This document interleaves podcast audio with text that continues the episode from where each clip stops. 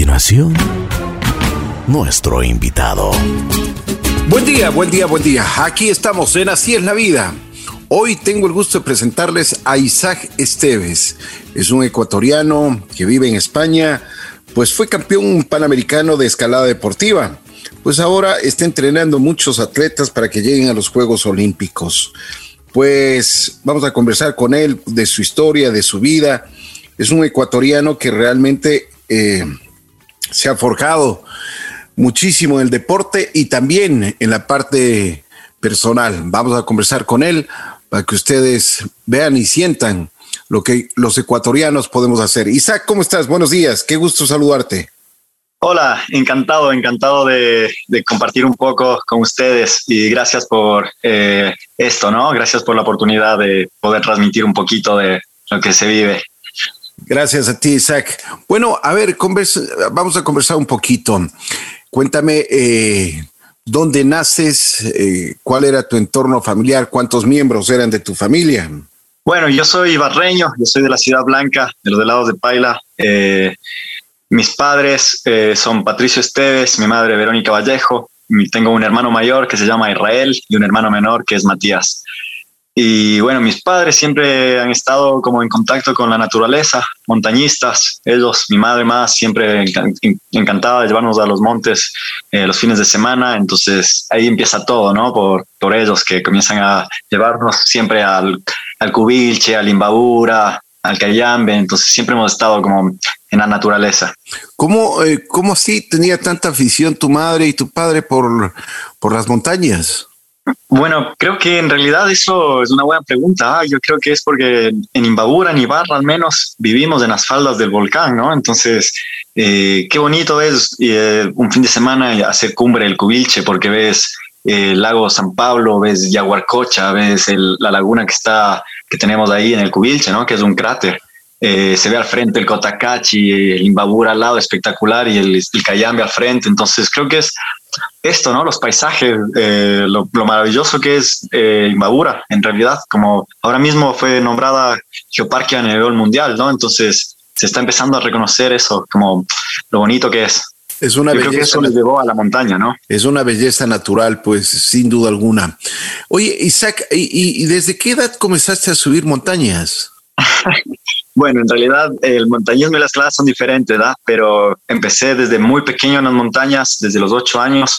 Eh, pero es que en escalada en general, en específico en el deporte, empiezo a los 14 años. A los 14. Bueno, ¿qué te enseñaron tus padres en principios? ¿Qué, qué, qué cuál fue el ejemplo que ellos te dieron? Bueno, yo creo que lo más importante que, que siempre recuerdo de, mi padre es eh, levantarse cada día con ganas, feliz, contento, agradecido y a luchar, ¿no? A buscarse la vida, el camino, como siempre, siempre intentar salir adelante por más difícil que sea el camino. Entonces, eh, eso es algo que aprendí de, mi padre y de mi madre mucho. Eh, yo creo que es la humildad, eh, más que nada, porque, sabes, lo que se logra son como triunfos, se puede decir, como cosas, pero yo lo veo también como más como escalones y aprendizaje en el camino, ¿no? Como eh, siempre adquirir nuevas experiencias e intentar compartirlas. Entonces, eso, eso de mis padres. ¿Cómo fue tu experiencia ya en la, en la parte educativa, en, el, en la escuela, en el colegio? Bueno, súper chévere, ¿eh? porque Ibarra, como es pequeñito, entonces nos conocíamos bastante. Tengo bastantes primos, casi de la misma edad, con mi hermano también, que solo me pasa con dos años. Entonces fue bastante chévere en la ciudad de Ibarra. Estuve en el, en el colegio Teodoro Gómez. Eh, no pude terminar mis estudios, pero siempre en mis estudios en el Teodoro, ¿no? Porque tenía bastantes competiciones fuera en el extranjero. Entonces, para como para eh, dar un poco más de prioridad a los entrenamientos, decido eh, cambiarme al colegio Lidia Sevilla, porque entonces podría convalidar un poquito más los entrenamientos, porque entrenaba de lunes a sábado, entonces era bastante duro, ¿no? Pero la etapa del colegio súper chévere, súper chévere, ya te digo, Ibarra es pequeñito, entonces eh, bastantes amigos, siempre, siempre como en contacto, ¿no? Bueno, a los 14 años comienzas ya tu, tu entrenamiento. Cuéntanos, ¿qué te motivó esto? Eh, recuerdo muy bien que fue la primera competición en, en Riobamba, me acuerdo, en Chimborazo, fue un campeonato nacional. Pero a ver, antes, antes de eso, ¿cómo, cómo tú entraste a, las famosas escaladas? Cuéntanos un poquito. ¿Qué es lo que, o sea, tú ya viste esa posibilidad? ¿Cómo, cómo la, la encontraste? Eh, nace, nace en el 2005 en, en, Ibarra, construyen el primer rocódromo, ¿no? Yo nunca había visto, yo solo antes de escalar jugaba fútbol, jugaba fútbol, era parte de la selección de los equipos de fútbol, ¿no? Que me encantaba. Y llega el primer rocódromo a la ciudad de Ibarra y es donde lo veo por primera vez, ¿no? Todo ahí como espectacular y era pequeño, eran tres paredes de escalada y, y una parte de rocódromo de piedra y cemento, ¿no? Entonces Enseguida, enseguida, a la semana de, la apertura, mis padres ya nos llevaron a mi hermano mayor, que también escala, y mi hermano menor, bueno, en ese entonces era pequeño y él no. Pero los tres terminamos siendo parte de este complejo de escalada de la Federación de Imbabura. Ya, bueno, y entonces cuando comienzas a hacer esta actividad deportiva, eh, ¿cuáles fueron tus primeros eh, entrenadores? ¿Quién te, ¿Quién te fue formando? Bueno, mi primer entrenador eh, fue Eduardo Martínez, es argentino, que también llega por la creación de este rocódromo, llega a la competición, bueno, a la inauguración, ¿no? Hacen un evento y él decide quedarse, decide quedarse y se queda a trabajar y formar, como crear el primer equipo de escalada de, de Imbabura. Y nace la escalada de competición en, el, en todo el Ecuador de esta manera. Ya. Bueno, y, y, y, a tu corta edad, ¿cómo, cómo, cómo te fue? Fue bastante bien, yo creo, porque eh, era bastante imperactivo, tenía esto como este problema, ¿no? Bueno, no problema, sino yo, yo lo veo como un punto a favor, como que tenía bastante energía y escalando, entonces entrenando era la única forma de, de, gastarme un poco.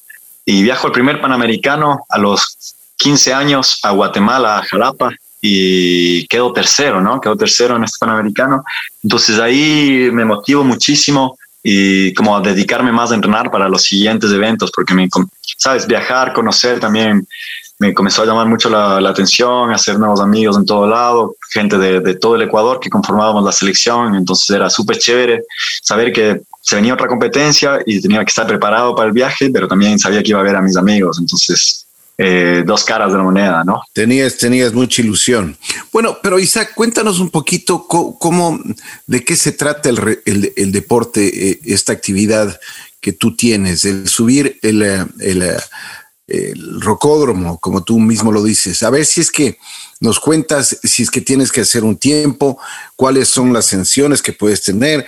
O sea, a ver si es que nos eh, dibujas en detalle cuáles son eh, las reglas que tienes que, seguir y, cómo, por ejemplo, llegas a las posiciones que, tú nos cuentas. Eh, ya, eh, la velocidad es espectacular. Primeramente, es un deporte de bastante adrenalina, ya que estás siempre en las alturas, ¿no? Y se dividen en tres modalidades. Mi modalidad, que es lo que me he especializado toda la vida, es la modalidad de velocidad, que consiste prácticamente en ver quién es el más rápido en subir, ¿no? Y compite siempre con una persona a tu lado. y no es, no es siempre la misma persona, sino se hace por clasificatoria. Entonces, de todos los inscritos en una competencia de escalada de velocidad, eh, los primeros 16 puestos pueden estar inscritos 50 personas, pero siempre los primeros 16 son los que clasifican, ¿no? Son los ¿Qué, ¿Qué altura, ¿Qué altura tiene? Tiene una altura de 15 metros. 15 metros. Y, los dos, los dos, los dos concursantes tienen la misma dificultad. Sí, la pared ahora mismo es un espejo, es prácticamente idéntica, medidas eh, milimétricamente, porque se marca un récord mundial ya que tiene más de nueve años. Entonces, ahora solo se trabaja como si fuera los 100 metros planos, ¿no? A bajar el récord en centésimas. Antes no era así, antes era freestyle, tú llegabas y tenías que leer tu secuencia y decías, bueno, yo salto aquí, yo me esquivo esta presa, antes, eh, como la escalada no era olímpica, tampoco teníamos tantas reglas tan específicas, ¿no? Ahora, eh, desde hace nueve años, se da que el, crean la primera pared que tiene que ser un espejo para que sea igual para los dos competidores y estén siempre en las mismas condiciones. Eh, al levantar el pie del suelo, activas una colchoneta, estás sobre una colchoneta pequeñita, ¿no? Que activas un cronómetro. Y este cronómetro se para cuando en unos 15 metros tienes que saltar de las dos últimas presas a tocar otra, otra pequeña colchoneta que, que para el, el, cronómetro, ¿no? Marcando un tiempo. ¿Cuán peligroso es este deporte? Bueno, eh, yo creo que en todos los deportes podrían ser peligrosos, pero la escalada tiene el factor que es eh, la altura, tiene el factor este que depende también de los sistemas de seguridad vertical, que prácticamente han ido progresando muchísimo con los años. Eh, antes nos sabes, no había un auto asegurador, que es un sistema que te asegura automáticamente, ya homologado internacionalmente. Y antes eran dos personas asegurándote que tenían que correr con la cuerda para que no te caigas, ¿no? mientras tú subías rápido, dos personas abajo corrían con una cuerda que está sujeta a tu arnés. Entonces siempre ha habido el peligro de, las caídas, ¿no? Pero yo creo que más los accidentes que han pasado han sido por exceso de confianza, por por un poco de distracción y, a veces que te pones mal el los mosquetones o el arnés, ¿sabes? Entonces... ¿Qué tipo, ¿Qué eh, tipo de accidentes hay? O sea, lógicamente que te caigas, pero, o sea, ¿qué, qué otro tipo de accidentes pueden ocurrir? Bueno, está en la otra modalidad, la modalidad que es el boulder, que escala sin cuerda y sin eh, seguridad, solo con colchonetas, ¿no? Y ya escalas hasta casi cuatro metros y medio. En esta modalidad lo que puede pasar es que si caes de una manera un poco forzada o rara, te puedes eh, doblar una pierna, doblar una mano con facilidad, unos esguinces o hasta sacarte un hueso, ¿no? Es como es bastante expuesto, es un deporte en el que tienes que ser bastante gato y jugar bastante con la reacción física de tu cuerpo. Eso es lo que te iba a decir. Tienes que ser como un gato. Oye, pero a ver, ¿cómo te preparas? A ver, eh, eh, ¿cuál es tu entrenamiento? A ver si es que nos describes. Bueno, mi entrenamiento es bastante duro, la verdad, bastante duro. Trato de entrenar seis horas al día, como te decía, desde pequeño ¿Seis horas al día? Seis horas al día, sí, para estar al nivel. Cuando si viene una competición eh, de un nivel alto, cuando tengo que viajar con Ninja Warrior, entonces trato de estar a... Es de alto rendimiento, ¿no? Es, es, tienes que estar en una condición física bastante, bastante fuerte y ser bastante dedicado, la verdad. Entonces consiste en bastante trabajo físico, más que nada no de estar en el gimnasio, sabes, cargando pesos, sino eh, jugando con tu cuerpo siempre en barras, en, diferentes agarres, siempre haciendo saltos, haciendo barras con mucho peso, como yo peso 63 kilos y tengo que ser dominadas al máximo también con mi propio peso, entonces hago dominadas con 60 kilos. Entonces siempre jugando un poco con los maximales, ¿no? Y con trabajos específicos que he ido perfeccionando alrededor de estos siete años. Oye, pero seis, horas es bastante, ¿eh? Es bastante, sí, sí, pero los atletas eh, para las Olimpiadas, por ejemplo, el chico que, que yo preparo también para las Olimpiadas, él entrena casi ocho horas al día. Ocho horas al día, a mí impresionante. Doble jornada, claro, cuatro en la mañana y cuatro en la tarde, como si fuera un, un trabajo. Bueno, pero entonces, o sea, para entender un poco más, el, el, esfuerzo físico que tú haces, te preparas físicamente. Eh, me imagino que eh, haces un, entrenamiento en el, en el, gimnasio, pero aparte del gimnasio, como tú dices, debes tener también muchos reflejos, tienes que tener mucha elasticidad. Eh, ¿Corres mucho? Sí, sí, sí. siempre he corrido mucho, pero más que nada ahora depende la, la parte que esté en el entrenamiento, ¿no? Porque divido mi planificación como preparación general, después viene la, la específica, la concretación, bueno, el periodo de recuperación, es decir, pero eh, ganar cardio, ganar bastante cardio, siempre lo hago en la preparación general, más que nada. Pero más que correr, salto muchísimo a la cuerda, a la comba. Eh, y esto, saltar cuerda, es algo que te deja, vamos, te pone bastante, bastante fuerte físicamente. Bueno, a ver, entonces vas a los Panamericanos. ¿Eres campeón panamericano? Sí, fui al Panamericano de Chile en el año 2000, en 2008 y logro ser campeón panamericano. Después viene otro panamericano en Ibarra, Ecuador, que fue súper chévere, porque estuvo toda mi familia presente. Estuvo Rafael Correa también, que en ese entonces era presidente, y su hija escalaba. Entonces cantamos el himno nacional con, con, mi abuelo, que en paz descanse, mis padres, mis hermanos, la familia, los amigos del barrio, toda la gente, ¿no? Entonces tengo siempre ese recuerdo de, de lo que fue este Panamericano del 2010. O sea, estabas jugando de local. Estábamos ahí de, de locales, sí, sí, sí.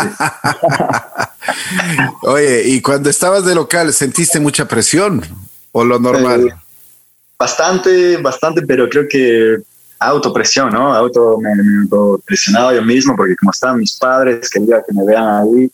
Entonces, sabes, das el doble de lo que tienes. Y también tenía el apoyo de todos mis amigos, de mi gente, como te digo, de la gente del colegio, gente que solo se acercó a ver la competencia. Entonces, alrededor de Yacucalle, el rocódromo de Yacucalle, habían casi 5.000 personas viendo el Panamericano, ¿no? Entonces era súper chévere, porque ya, era, ya es un deporte que era conocido en Ibarra, porque, ¿sabes? De, de 11 medallas mundiales que el Ecuador ha dado en esta modalidad, en este deporte, de la, son nueve medallas de Ibarra, de ibarreños, entonces como que nos conocen ahí en Ibarra por, por el escalado.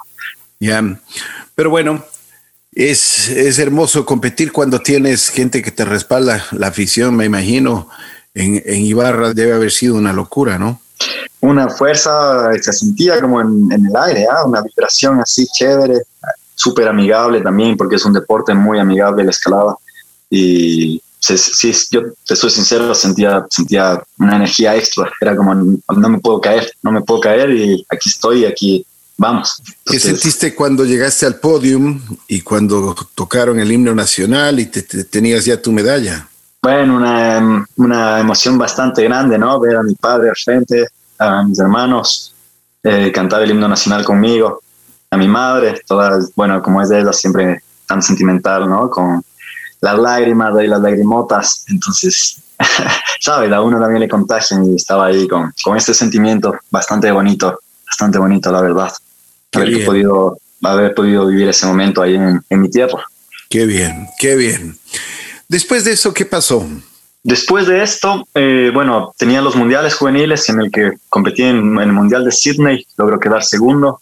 Después se viene el Mundial de Francia del 2009, logró quedar cuéntame, Cuéntame, cuéntame un poquito, ¿cómo fue esto del Mundial de Francia? El Mundial de Francia fue en Valencia, después del, justo un año antes del Panamericano del 2010. O sea, primero fuiste, perdón, primero fuiste a, a Sydney, a Australia. Sí, eso fue en el 2008 donde logro quedar vicecampeón mundial. Ok, a ver, cuéntanos, cuéntanos cuántas personas participaron, o sea, a ver si es que nos graficas un poco más esto. Bueno, yo era bastante joven, bastante joven, tenía 17 años o 16 años, entonces era bastante joven. Y en este mundial se presentaban países de todo, bueno, muchísimas, ¿sabes? Tenía bastante acogida porque al ser juvenil siempre es como que están haciendo gente en el deporte, entonces hubo bastante afición, yo creo que fuimos más de 200 personas en diferentes categorías, ¿no? Y mi categoría en particular, que ya era la junior, como la, la, un poquito la de más fuerza de, la competencia, eh, yo creo que éramos más de 54 competidores, si no estoy mal. Competidores que ahora conozco, que siguen compitiendo a nivel mundial, que tienen gran trayectoria también, amigos, grandes amigos. Y bueno, en este mundial eh, logro clasificarme con el mejor tiempo de la competición y en la final, en la final del, del mundial juvenil, ¿no? Yo llego con toda la motivación pensando que voy a ganar porque ya tengo el mejor tiempo y me resbalo, me resbalo en la final en una presa invertida, me acuerdo clarito, y quedo segundo. Quedo segundo, me gana Josmar Nieves de Venezuela que nos enfrentaríamos en dos meses en el Panamericano de Chile, en Santiago de Chile. Entonces tenía la revancha contra él en, en, Chile, ¿no? Pero yo había perdido el Mundial, que hubiera sido como lo más grande, pero bueno, también fue un aprendizaje muy bueno porque eh, me motivé mucho más a entrenar, ¿no? Llegué a Chile, fui directamente, yo sabía a ganar esa competencia. Tenía mi revancha, era la oportunidad y logró ganarle la final a él mismo en, Chile. Como dicen eh, los ecuatorianos, decimos los ecuatorianos, con la sangre en el ojo fuiste, ¿ah? Así mismo. Oye, Isaac, a, ver, antes de olvidarme, ¿qué, qué, qué, tipo de, zapatos tú tienes que utilizar para subir el rocódromo? Eh, se llaman los pies de gato. Los pies de gato eh, son unos gatos que, bueno, son unos zapatos que tienen una goma especial para no resbalarte, que tienen una suela eh, con la forma de tu pie, ¿no? Es como, la, como se adaptan tanto a tus dedos que también te dan una forma de puntiaguda para que puedas pisar las presas más pequeñas, ¿no? Las cosas más pequeñas, que sea un movimiento técnico, entonces ha ido evolucionando muchísimo. Y usas, eh, también en el talón tiene goma, porque también tienes que usar el talón y, ¿sabes? las claves de un deporte técnico que está involucrado toda la gestualidad del cuerpo. ¿Te resbalas mucho? Eh, depende, depende las presas, depende si está muy, un poco resbaloso, como el ambiente del lugar también, cuántos escaladores pasaron antes, depende muchas de las condiciones. me imagino que la humedad juega un papel preponderante en este deporte, ¿no? Sí, y usamos magnesio para las manos para escalar siempre y que esté como lo más seco, ¿no? Perfecto. A ver, después, de, después del Panamericano que ganas en Chile, te vas a Francia ¿Cómo te fue en Francia? ¿Cuántas personas participaron en este mundial? ¿Cuántas personas clasificaron? ¿Y cuánto, cómo, qué te costó? ¿Cómo fue el ambiente en Francia en ese mundial? Bueno, llego a Francia y lo primero fue mi primera vez en Francia, ¿no? En el año 2009, como te cuento. Llegaba con la motivación de haber sido campeón panamericano, haberle ganado a Josma, con el que siempre nos enfrentábamos en todas las competencias internacionales y sabía que él pasaba de categoría porque es un año mayor a mí, entonces él pasaba a, a junior y yo estaba en mi último año, no miento, él pasaba a senior y yo tenía mi último año de junior. Eh, entonces llegaba con una motivación de decir, bueno, los dos tuvimos la final el año pasado en Sydney, ahora estoy yo aquí y, bueno, voy a dar todo de mí, ¿no? Me presionaba siempre, me, me motivaba, me esforzaba más a mí mismo, me exigía más que nada. Y llego y asombrado de Francia, ¿no? Como Francia, espectacular, es una ciudad súper antigua, Valencia. Eh, la ciudad nos organiza un desfile a todos los países por el centro de la ciudad, con carro alegórico, con, bueno, todo el estilo francés, ¿no? Entonces, chéverísimo, chéverísimo. La competencia muy grande fue como en el parque de, de, de Bercy, si no mal recuerdo, no me acuerdo muy bien el nombre. Entonces, no hacen una competencia en un rocódromo indoor, sino construyen un rocódromo en el, en el exterior, en un parque solo para este evento. Entonces fue una de las competencias más grandes en las que yo he estado. Eh, no sé si fuimos unas 500 personas en esta competencia. Al ser en Europa, la escalada en Europa tiene bastante eh, cultura, ¿no? bastantes años, un deporte tan antiguo porque viene del, del alpinismo acá, porque en Ecuador es del andinismo, porque tenemos los Andes, acá es del alpinismo, entonces viene con muchísimos años de tradición, ¿no? Es deporte nacional de Austria, deporte nacional de Francia, deporte nacional de, Alemania. Entonces, muchísimos competidores, como te digo. Eh, nos pasamos, clasificamos 16 en, mi, en, mi, categoría, en la junior, y yo paso con el tercer mejor tiempo. Paso, sí, con el tercer mejor tiempo de la competencia ya los italianos ya se habían preparado, estaban los rusos que siempre están con un equipo muy fuerte, ¿no? Como son siempre preparados eh, de una forma militar. Estoy asustado de los rusos, eran gigantes, unos, unos monstruos grandotes, ¿no? Entonces, llego a la semifinal y para era mi pegue para la competencia, para ver quién pasa a disputarse la medalla de oro. Y pierdo contra un italiano, contra Leonardo Gontero y esto me ubica para disputar solo la medalla de, de bronce, ¿no? Bien. Y salgo a este pegue bastante como un poco decepcionado de mí, como un poco triste, ¿no? Porque sabía que yo podía disputar la medalla de oro, pero me ganó Leonardo Gonteros, tal vez porque me presioné demasiado, bueno, no recuerdo, fue muchos años atrás, pero bueno, voy por el tercer lugar contra un ruso, eh, Sergei Zinitsky, que sigue compitiendo, gran amigo, y logro ganarle. Entonces venía de hacer mi segunda medalla mundial. Una, también fue como, ¿sabes? Como me sentí bien, me, me motivé, como sabía que, que, todo el trabajo que veníamos haciendo para esta competencia también dio su resultado. No como lo esperábamos, pero teníamos un buen resultado. Qué bien. ¿Te sentiste bien después de esto? Me sentí con más ganas de entrenar, la verdad, soy sincero. Entonces regreso en el, 2009 regreso a entrenar como loco en Ecuador y entrenaba, entrenaba como loco porque sabía que venía el Panamericano este del 2010, ¿no? Entonces, eh, y sabía que era que jugábamos de, locales, que jugábamos en casa, entonces eh, estaba bastante motivado. Ok, cuéntame una cosa, Isaac. Tú comienzas a, tener la visión de vivir en otro país. ¿Por qué? Eh, porque Ecuador comienza a tener problemas. yo era parte del equipo de alto rendimiento de Ecuador, ¿no? Competía ya en la categoría senior, ya se me había acabado mi etapa juvenil. Y siempre senior es una categoría mucho más dura porque, eh, sabes, ya compites contra, como lo dice, señores, bueno, senior, ¿no? Como gente muy profesional, gente que ya, ya la escalada es como, bueno, todos sus deportes, en todos sus deportes, son gente que se dedica a esto. Yo venía de estudiar, venía, intentaba también estudiar la universidad entonces, Ecuador, eh, la escalada estaba naciendo con nosotros. Yo, se puede decir que yo soy la vieja escuela de la escalada de Ecuador. Entonces, era como, no teníamos el apoyo. Logro ser décimo del mundo en, en senior, en, el mundial, en la Copa del Mundo de Arco de Trento de, de Italia, del 2014, me acuerdo clarito.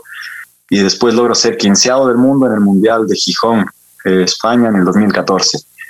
Y con estos resultados, el Ministerio del Deporte eh, me sacan, no, no, me, no me dejan seguir en el alto rendimiento, ¿no? Me quitan el apoyo y yo me quedé bastante triste porque no sé, no les pareció que fueran buenos resultados o yo no sé, tampoco me quise meter más en, problemas de política porque yo ya sé cómo se manejan las cosas por allá, espero que algún día cambien y sea para bien de los deportistas, no para bien de las dirigencias ni para bien de las federaciones. Pero, simplemente te quitaron porque te quitaron, nada más, no te dieron ninguna explicación.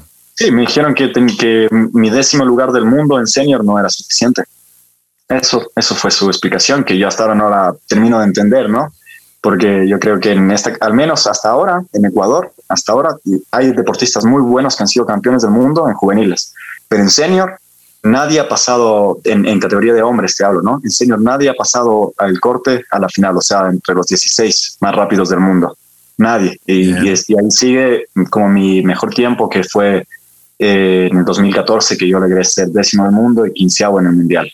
A propósito, de esto, a, propósito de esto, Isaac, antes de, pasar a otro tema y, seguir conversando con, sobre este asunto, a, ti te apoyaron, tú que eras un deportista de élite, estabas en un equipo de élite, te apoyaron las autoridades, te apoyó el Ministerio del Deporte. Bueno, se puede decir que cuando era juvenil me apoyaban, pero no como un apoyo como, se, como debería ser, como lo veo ahora aquí en España, unas becas dentro de un grado, ¿sabes? Porque la escalada como no estaba no era olímpica, eso tal vez fue la mala suerte que yo tuve, que cuando era joven la escalada no era olímpica, entonces no entré en, en, en, hubiera entrado fácil en las escalas que ponían, te ponderaban hacer, tener una beca vitalicia y todas estas cosas, ¿no?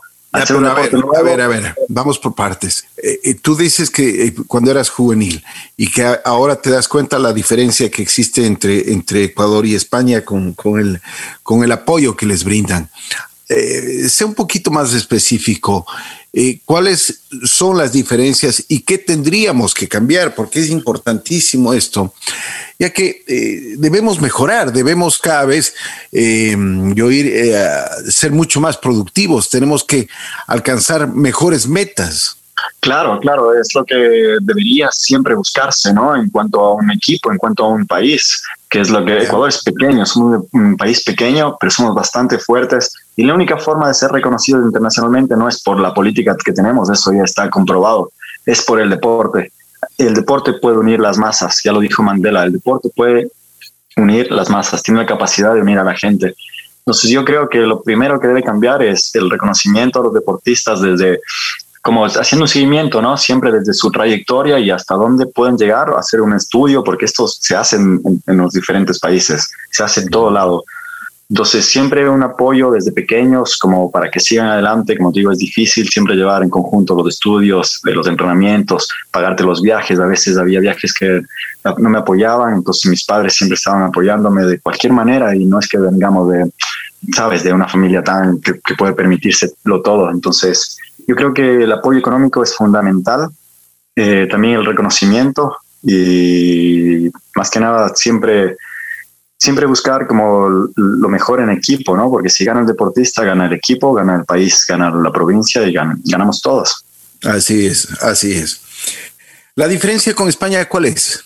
Eh, ahora mismo yo creo que es eh, cultural, que es, como te digo, es un deporte bastante reconocido acá. En Ecuador todavía no lo conocen, a, a, pesar de que Ecuador ha dado, creo que 11 medallas mundiales en escalada y no lo conocen, porque, no, no sé, somos un deporte prácticamente nuevo que se debe de dar a conocer, obviamente, porque somos un país volcánico, tenemos unos volcanes hermosos, tantos montes, somos, ¿sabes? Tenemos casi toda la cadena andina, entonces creo que se debe reconocer lo que va del, del, andinismo, que es la escalada, y Ecuador en escalada siempre ha estado en el top mundial intentando luchar con como lo que hemos tenido, ¿no? con el apoyo que, que se ha brindado, con lo poco que se ha brindado.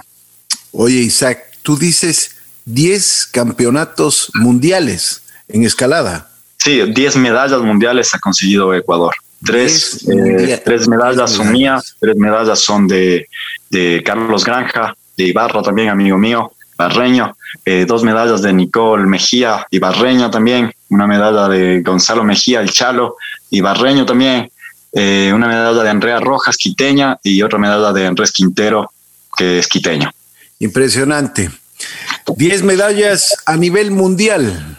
Yo digo, y me estaba pensando este momento, pero si fuese fútbol, ya estuvieras empapelado en todo el Ecuador, todos, todos, todos hubiéramos reconocido el trabajo que hicieron, ¿no es cierto? Claro, si fuese fútbol, estaríamos pegados en todas las puertas de, de, todo lado, ¿no? Recortes, fotos, así, por todo lado, y eso es lo que, eso es lo que primero se tiene que cambiar, porque si te soy sincero, eh, es algo, es una verdad. Yo creo que se debe reconocer el esfuerzo, el sacrificio y los logros de cada persona, de cada deportista en el país. Mucho más que el fútbol, porque en fútbol yo creo que al menos en las categorías, en la categoría a nivel mundial, no la más grande, la senior, Ecuador nunca ha logrado absolutamente nada y es así. Solo estamos, nos hemos contentado, yo me he contentado también porque hemos clasificado un mundial, pero llegamos al mundial y ¿qué hacen? sabes, pasan, juegan como, como a muerte, como nunca, y después, pero el, y el deportista que viene solo entrenando cuatro años para un mundial hace una medalla, ¿y quién le conoce? Entonces, creo que se debe hacer un poco más ecuatorianismo, ¿no? Como más juntos todos y apoyarnos en todos los deportes, porque Ecuador no solo es fútbol.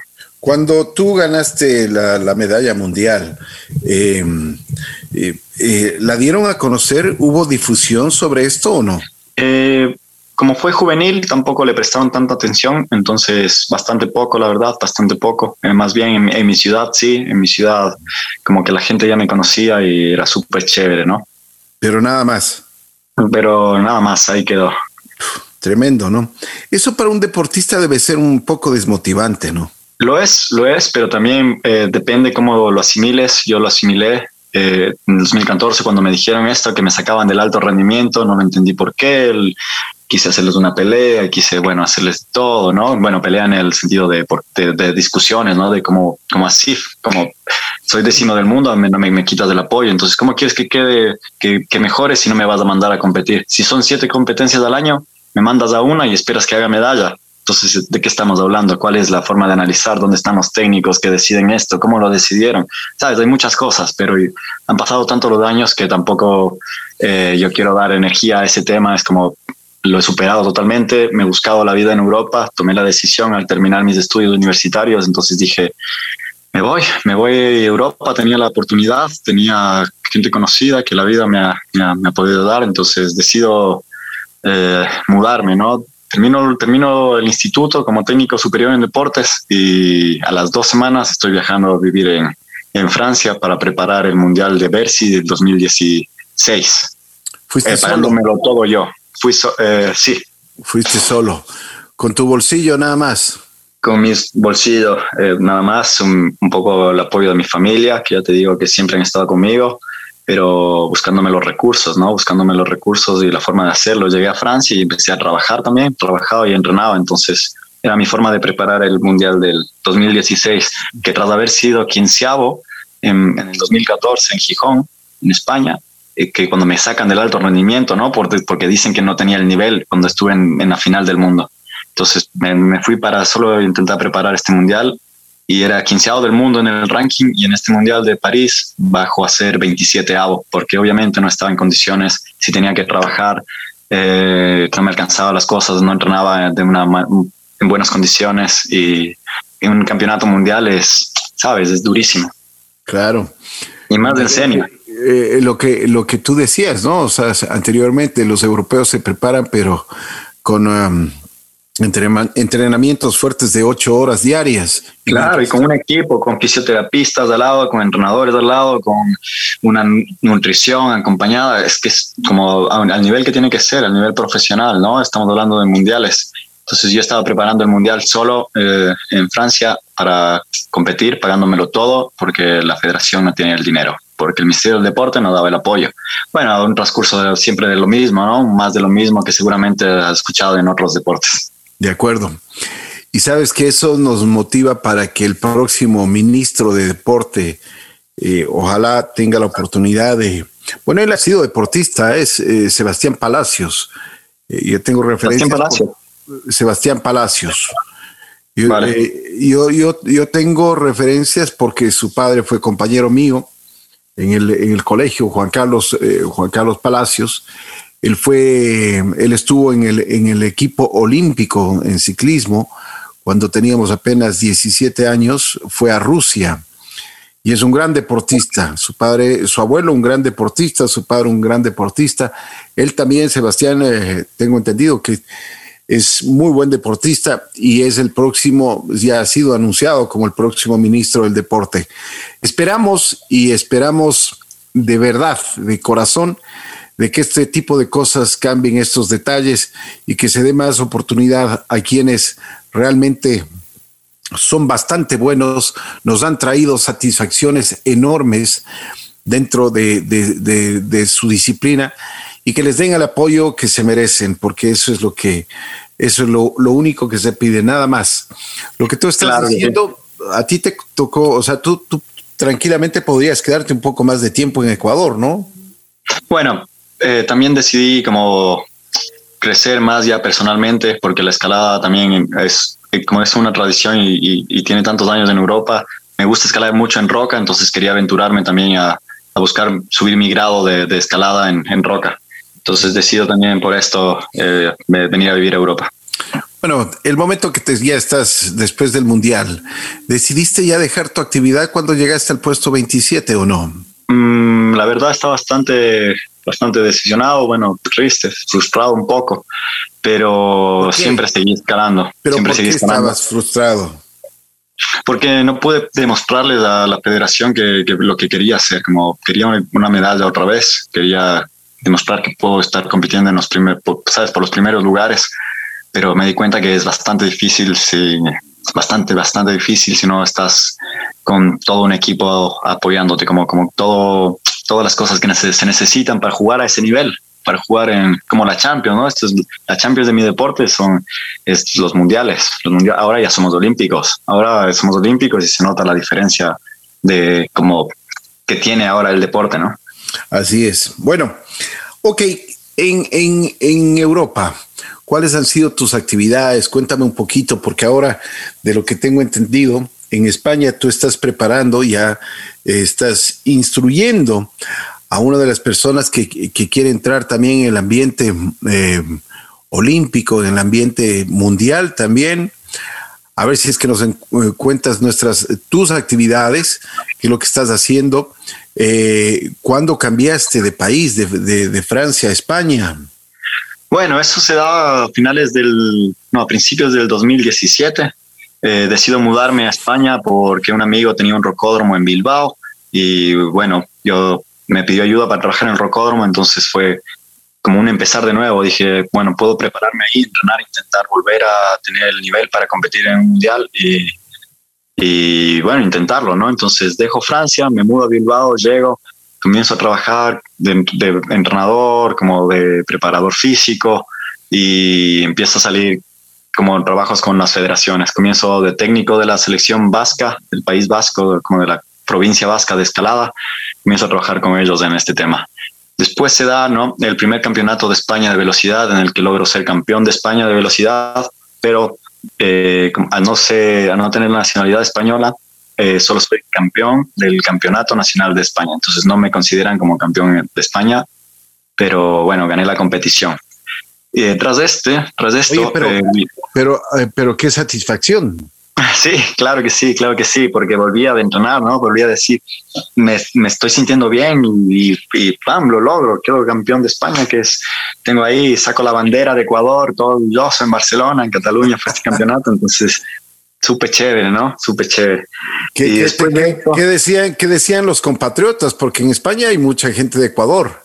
Sí, bueno, eh, bastante me, me, como que me felicitaron, me reconocían por, por el Instagram y bueno, por el Facebook. Entonces era bastante chévere también contar con este apoyo acá, ¿no? Porque al final estamos solos en un país, en un continente bastante antiguo, grande.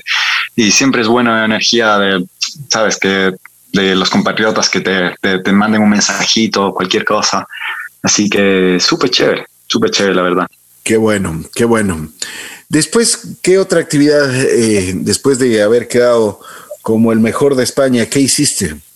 Eh, justo se da eh, en, este, en este transcurso del 2017 al 2018, se da la oportunidad de esto de Ninja Warrior. No sé si has visto el programa de televisión este que es de Estados Unidos, Y tienes que, es como consiste en atravesar diferentes obstáculos aéreos de fuerza, agilidad, de saltos, de coordinación, de resistencia, como pruebas bastante físicas, bastante fuertes, en donde se presentan deportistas sumamente fuertes de todo el mundo, porque el premio es económico, obviamente, ¿no? En Estados Unidos es un millón de dólares el premio, aquí en España se da el primer Ninja Warrior y el premio eran 30 mil euros. Entonces yo, sin pensarlo, digo, va, me escribo me escribo al casting, hago el casting y salgo seleccionado de entre 14 mil españoles y bueno, toda la gente que se presentó solo cogieron a, seleccionaron a 200 personas y salgo seleccionado en esto, ¿no?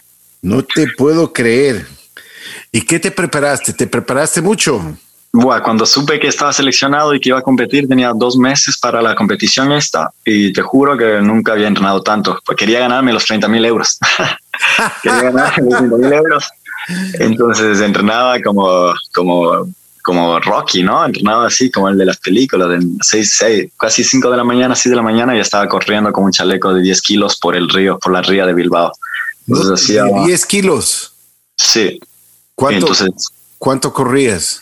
Mm, alrededor de unos 15 kilómetros, pero es que no buscaba hacer grandes distancias, sino bastante intensidad, muy rápido. Así es y ganar mucha explosividad más que nada, ¿no? Fibras blancas. Entonces siempre buscaba eso. Entonces entrené como loco, me presento a la competición y, y eso está grabado, ¿no? Está ahí, está en, el internet, lo pueden sacar de, de A3 Media. Voy y hago los récords de las pistas. Clasifico en primer lugar, sacándoles más de 40 segundos a todos a la, a la gran final, ¿no? En este programa de televisión. O sea, o sea que estabas, o sea que estabas preparado. Sí, me había preparado como si fuera una, una Olimpiada. y clasifico de primero, ¿no? y después en semifinal vuelvo a hacer el récord de las semifinales. Paso, paso de primero a la, a la gran final. Y en esta gran final, eh, porque intentar hacerlo también demasiado rápido, un error mío, no veo una prueba muy técnica y me caigo, ¿no? Entonces quedo tercero, no gano la competición de Ninja Warrior y quedo tercero dos días de hecho pedazos, de, ¿sabes? De, sabía que iba a ganar y estaba así, hecho pedazos. Y no quería saber de nada, ni ver a nadie, ni nada, ¿no? Y recibo una llamada desde Estados Unidos, me hablaban en inglés, y yo, bueno, no pensaba que me estaban haciendo una broma, algún amigo, no sé, ¿sabes? No quería ni hablar.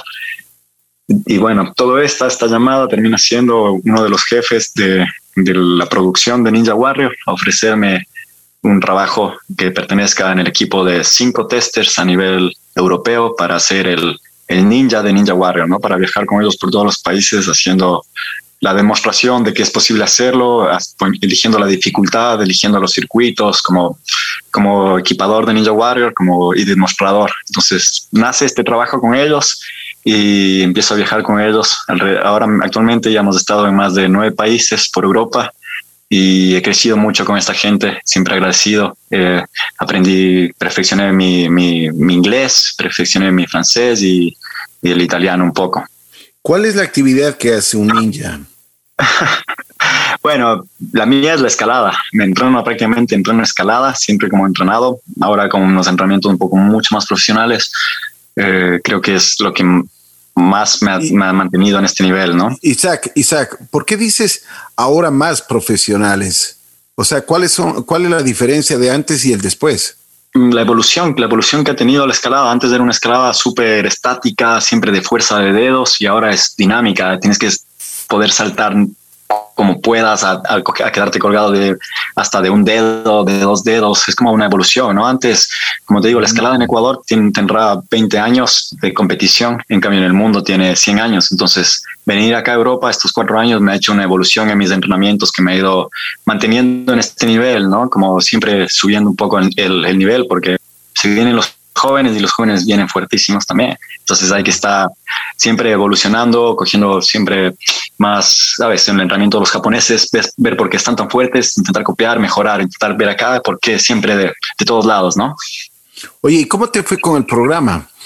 Eh, ¿Estuviste con ellos qué tiempo? Bueno, sigo con ellos, sigo con ellos. Eh, llevamos tres años eh, viajando, trabajando. el año pasado firmamos Ninja Warrior Alemania, Ninja Warrior Francia, Ninja Warrior Polonia.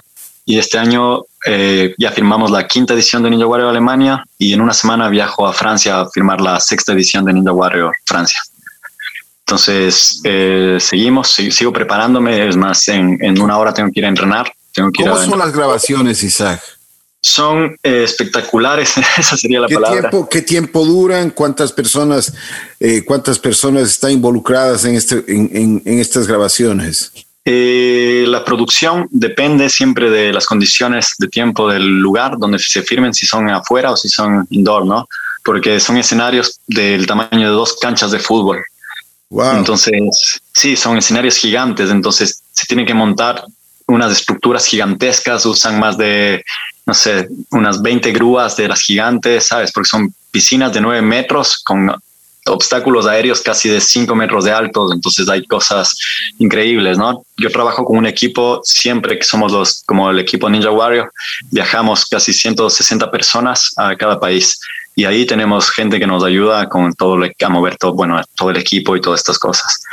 Y prácticamente mi trabajo consiste en decidir qué obstáculo vamos a ponerlo ahí. Entonces vemos una lista según el nivel de cada de los concursantes de cada país, del casting que se hace. El casting en Alemania fue una locura, se presentaron 40 mil personas, ¿no? Entonces 40 mil personas, wow. Y, y, seleccionamos solo a 200 personas. Entonces imagínate yeah. el nivel de los 200 seleccionados. Teníamos deportistas olímpicos, deportistas del Circo de Soleil, muchos escaladores y si, si, te encuentras con gente vamos, muy, muy fuerte, entonces siempre tengo que estar a, a, este nivel para poder ponerles un circuito en condiciones, ¿no? Que, que no sea tan fácil y que, no, y que no digan que tampoco sea imposible. Entonces es como que tengo que estar siempre en un nivel muy alto para poder estar con este trabajo. O sea, tú, tú primero pruebas la rutina que van a hacer ellos. Sí, yo la elijo, yo elijo los obstáculos, eh, elijo la dificultad porque puedo cambiarlo de acuerdo a los saltos, ¿no? Puedo poner un salto de 4 metros o poner un salto de 3 metros, 80, así, de acuerdo al, como te digo, al nivel de los concursantes que tenemos. Perfecto. Bueno, después de, después de estas grabaciones, ¿cuáles son tus actividades diarias? Porque me imagino que son periodos de estas grabaciones, nada más. Sí, son 19 días, 19 días alrededor que duran la filmación. Eh, mi, mi, actividad prácticamente es entrenar, entrenar y, y trabajar. Ahora mismo quisiera eh, seguir estudiando, pero el tiempo no me da. Quiero sacar tal vez un máster en deporte. Y ahora mismo lo único que tengo es planificado las Olimpiadas con el chico Alberto Ginés, que es el chico que estoy entrenando desde hace un año. Eh, nace, ¿no? Nace este trabajo también en España, eh, después de haber sido campeón de España. David Macías, que es una de las mentes más grandes de la escalada, eh, un gran escalador y bueno, el mejor entrenador que yo he conocido en este deporte, me, me, llama para que trabaje como técnico en la modalidad de velocidad, ¿no? Porque la velocidad es un deporte que no, que tan nuevo que no lo conoce mucha gente, entonces es bastante específico empiezo a trabajar con este chico y se logra clasificar a, a las Olimpiadas. Alberto Ginés eh, estará compitiendo en Tokio en justo eh, los primeros días de agosto. Entonces estamos en la recta final, estamos justo en, en los últimos meses de preparación de, de, de, de, las Olimpiadas. ¿Cómo ha sido el entrenamiento de, de este chico español? Ha sido bastante bueno, ha sido bastante bueno verlo crecer también porque es muy joven, eh, empezamos hace un año y medio, tenía 17 años, imagínate, se clasificó a las Olimpiadas con 17 años. Entonces, llevamos un año y medio trabajando y ha sido, es como yo le considero como mi hermano menor, ¿no? Es como lo vi crecer, lo he ayudado todo este periodo y hemos, nos hemos movido por todo lado entrenándonos, preparándonos, porque yo sigo entrenando también, corro. Yo, es una competencia entre los dos, ¿no? Yo lo motivo a él a que me gane, porque es mi especialidad. Yo en la especialidad de él no lo logro ganar en dificultad pero él tiene que intentar ganarme a mí en velocidad porque es una sumatoria de puntos la Olimpiada, ¿no? No es que solo haces velocidad o solo otra modalidad, sino tienes que hacer tres modalidades que te darán la medalla. ¿Y lo hace o no? Eh, todavía no, todavía no, porque yo estoy corriendo, estoy corriendo bastante bien que hasta yo mismo me asombro, ¿ah? pero entonces por eso yo estoy planeando también intentar volver a competir, porque tengo unas marcas que tal vez me pueden poner entre los 16 más rápidos del mundo en senior ahora mismo.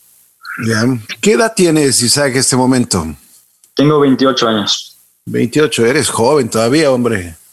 Sí, yo quiero, yo quiero, pero ya ves, Ecuador tal vez me dijo que estoy viejo, yo creo que es, es lo que dijeron, es lo que me dijeron hace cuatro años, ¿verdad? me sacaron del alto rendimiento, no, los perdono, pero no lo olvido. Increíble, ¿no? Increíble. Ojalá. Pero la vida es una locura, ¿ah? la vida pone a cada persona donde tiene que estar. Creo, estoy convencido que si eres bueno, eh, buenas cosas vienen, buenas cosas vendrán. Y ahora estoy muy contento de ayudar a Alberto Ginés para sus Olimpiadas. Mi sueño era competir en unas. La vida no me lo pudo dar de esa manera, pero estoy ahí como preparando al chico que va a intentar ganarlas. Oye, mi querido Isaac, a ver, cuéntame, ¿cómo te agarró esto de la pandemia? En tu deporte debe haber sido muy, muy complicado, o sea, no, no podías entrenar. Durísimo, durísimo. Y más porque estaba lejos de casa, ¿no? Fue un, me imagino que para todas las familias fue igual, fue un, un momento de decir qué pasa en la vida, ¿no? Como, ¿es el fin del mundo? ¿Qué es esto? Así lo veía yo. Estaba metido en Barcelona en, una, en un piso pequeño, ¿no? Porque solo decidieron de un día para el otro, eh, lockdown, le dijeron, se cierra todo, nadie puede salir, se acaban todas las actividades, entonces yo estaba encerrado en una habitación, prácticamente solo haciendo flexiones de pecho, barras, porque tenía colgada ahí una máquina multipresas para dedos y saltaba la cuerda. Esa fueron mi periodo por eh, casi tres meses. No hiciste absoluto, no podía salir. No podía salir más que hacer las compras y nada más. Y tenías, en mi barrio hubiera sido chévere pasar tres meses ahí con mi familia, que siempre lo estoy pensando, ¿no? Que llevo lejos de ellos casi seis años, porque ese es mi sacrificio, porque en busca de mis sueños es lo que me ha tocado sacrificar, ¿no? Estar lejos de mis padres, mis hermanos, de mis amigos. Pero bueno, o sea, eh, estuviste tres meses confinado y, o sea, entrenabas en tu departamento nada más, un departamento muy pequeño. Sí, literalmente, hasta que un amigo, un gran amigo mío catalán, Paul Roca, un escalador que yo entrené para el campeonato nacional, que logramos ser, yo le entrené y él fue el segundo más rápido de, de España. Entonces, él me vino a ver con un salvoconducto, no sé cómo hizo, y me llevó a su casa. Entonces ya salí de Barcelona, estaba metido en un piso en Barcelona. Y salí y estuve en su casa el último mes de la cuarentena, entrenando. Con él nos motivamos a entrenar también. Bueno, mi querido Isaac, ¿cuáles son tus actividades hoy por hoy y cómo ves el futuro? ¿Cómo ves el, eh, el futuro inmediato sobre, sobre la actividad que tú estás desarrollando, la famosa escalada de montaña? Eh, bueno, mis actividades ahora mismo, como te mencionaba antes, son entrenar, trabajar y crecer, ¿no? Crecer, eh, siempre intentar instruirme a mí mismo a mejorar, ¿no? Eh, estoy intentando mis proyectos que tengo en Roca, eh, estoy intentando volver al nivel para poder competir internacionalmente, que creo que ya yo, puedo hacerlo. Y más que nada, eh, estoy centrado, totalmente centrado en ayudar en la preparación para Alberto Ginés, que tenemos las Olimpiadas en prácticamente tres meses. Eso es mi objetivo, sí, ese es mi objetivo. Estoy muy contento de ser parte de este proceso en su vida, en su camino, porque yo soy deportista, lo vi, es un sueño que siempre lo tuve y estoy compartiéndolo, pero desde otra perspectiva, desde otro ángulo, desde otra forma de verlo, ¿no? Así es. Entonces, aprendiendo, aprendiendo del camino y también preparándome físicamente para Ninja Warriors, porque en menos de tres semanas tengo eh, un nuevo reto que será Ninja Warriors Francia y en Francia hay gimnastas del Circo de Soleil, gente muy fuerte, gimnastas olímpicos que he visto ahí, chicos, que sabes, gente muy fuerte, entonces tengo que ir a estar a dar la cara y dar el nivel ahí en Francia. Oye, mi querido Isaac, ¿dónde podemos eh, ver esos videos que tú estás filmando con Ninja Warrior? Eh, pueden ver todo, yo siempre estoy subiendo, estoy intentando también trabajar esto de las redes sociales, me piden mis patrocinadores que estoy intentando también sacar en Instagram. En Instagram siempre estoy posteando eh, videos de Ninja Warrior, videos de entrenamientos y a los que les gusta entrenar duro pueden ver ahí un poco de tips, videos de, escalada. Entonces es bueno, es una forma también de, estar en contacto ¿no? Eh, con mis amigos desde Ecuador y la gente que, quiere apoyar. ¿Cuáles, ¿Cuáles son tus redes sociales, por favor, y cómo podemos ver en Instagram? Estoy como en Instagram estoy como isaac.esteves y la foto de portada, la primera foto, estoy escalando una pared de roca muy alta en el mar, sin cuerda y sin nada. Y en Facebook estoy igual como Isaac Esteves. A ver, a ver, a ver, a ver, a ver. ¿Cómo hiciste eso, Isaac? Ese es uno de mis grandes eh, proyectos, ¿no? Tengo un proyecto en Mallorca que es escalar una pared de 25 metros sin cuerda en una cueva que se llama la Cueva del Diablo, que es donde se han muerto dos personas intentando estas rutas, pero bueno, estoy como muy centrado también en hacer esto, pero se puede hacer solo en septiembre, en verano. Entonces estoy esperando que llegue el momento para poder ir a intentar esta ruta. ¿No tienes temor? oye, Isaac, ¿no tienes temor? Eh, la verdad, el temor está ahí presente, pero es también como lo asimilas. Yo intento asimilarlo para tirar para arriba y concentrarme en, escalar ¿no? y disfrutar. Me gusta la escalada y me divierto mucho haciéndolo. Me encanta esto. Es una pared de 25 metros y la caída es al, al mar.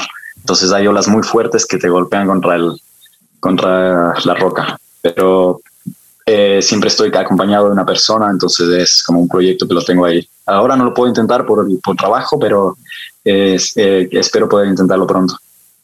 Isaac.esteves. Sí, ahí hay un video justo de esta, de esta ruta de escalada. Perfecto. ¿En, en Twitter? En Twitter no, no estoy.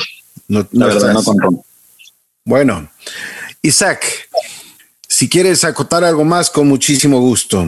¿Quieres mandar un eh, saludo a tu familia, a tus amigos? Yo qué sé.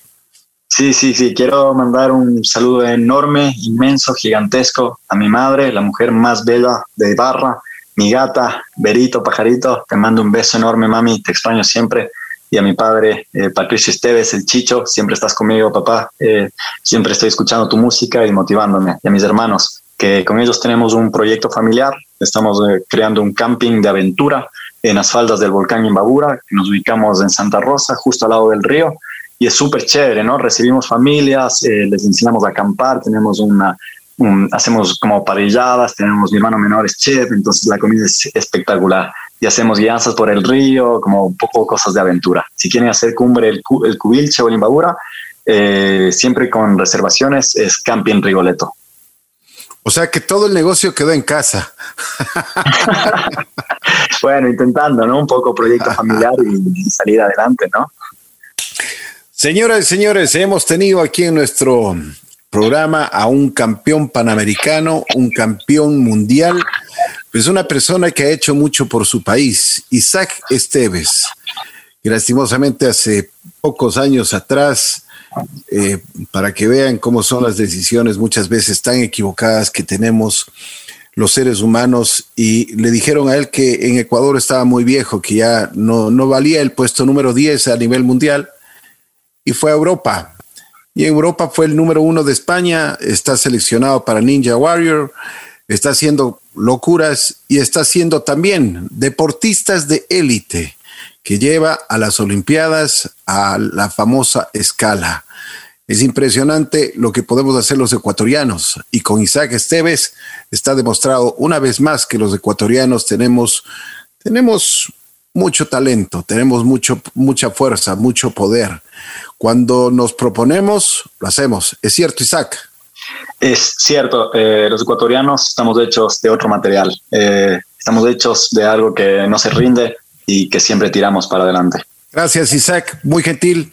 Te agradezco mucho tu deferencia. Isaac Esteves, desde España estuvimos conversando con este gran deportista. Isaac, te mando un abrazo. Cuídate mucho, disfruta de la, de la vieja Europa y sigue haciéndonos quedar muy bien en alto la bandera de Ecuador. Eso es, chévere. Un saludo a todos, abrazos y nada, cuidarse en esta época de pandemia y seguir preparándonos para todo lo que se venga. Saludos a todos.